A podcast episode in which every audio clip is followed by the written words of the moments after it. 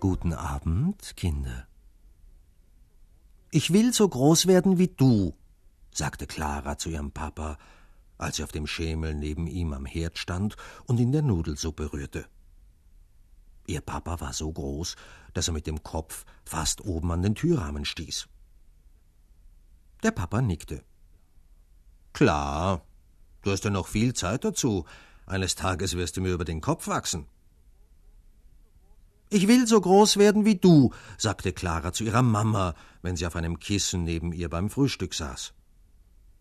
Die Mama nickte. Klar, du wirst bestimmt eine große Frau, du musst nur ein bisschen Geduld haben. Ich will so groß werden wie du, sagte Clara zu ihrem Bruder Hannes, als sie nebeneinander die Treppe hochliefen und Hannes immer zwei Stufen auf einmal nahm. Der Hannes nickte. Klar, ich war auch einmal so klein wie du. Aber wenn du so groß bist wie ich, dann bin ich auch schon wieder größer. Ich wachse ja auch noch. Ja, aber eines Tages bist du ausgewachsen, und dann wachse ich noch weiter, wenn du nicht mehr wächst. Na, meinetwegen, sagte Hannes. Vielleicht wirst du später mal eine Bohnenstange oder ein Wolkenkratzer. Du blöd Mann, Clara lachte. Sie wusste, dass ihr Bruder nur Spaß machte.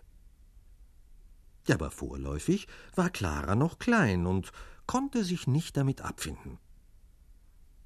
Was kann ich machen, damit ich schneller wachse? fragte sie. Viel Gemüse und Obst essen, sagte die Mama. Erdäpfel, Salat und Schwarzbrot, sagte der Papa.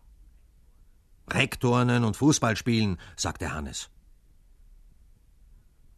Clara aß so viel Gemüse und Obst, Erdäpfel, Salat und Schwarzbrot, wie sie nur konnte.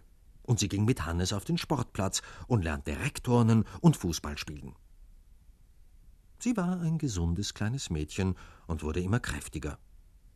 Aber mit dem Wachsen ging es ihr immer noch nicht schnell genug. Als sie zur Schule kam, gehörte sie zu den Kleinsten. Aber sie kam immer fröhlich aus der Schule, Sie hatte Freude am Schreiben, Freude am Lesen und Rechnen und kam gut mit den anderen Kindern aus.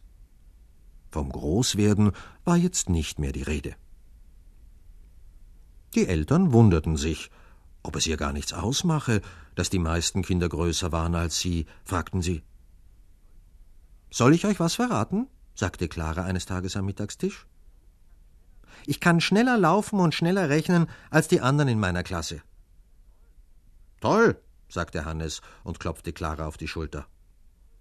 Auch die Mama und der Papa freuten sich. Dann bist du wohl ganz zufrieden mit dir? fragte der Papa. Clara nickte. So wie du bist, bist du richtig, sagte die Mama. Clara nickte wieder. Ja, sie wollte genau so sein, wie sie war.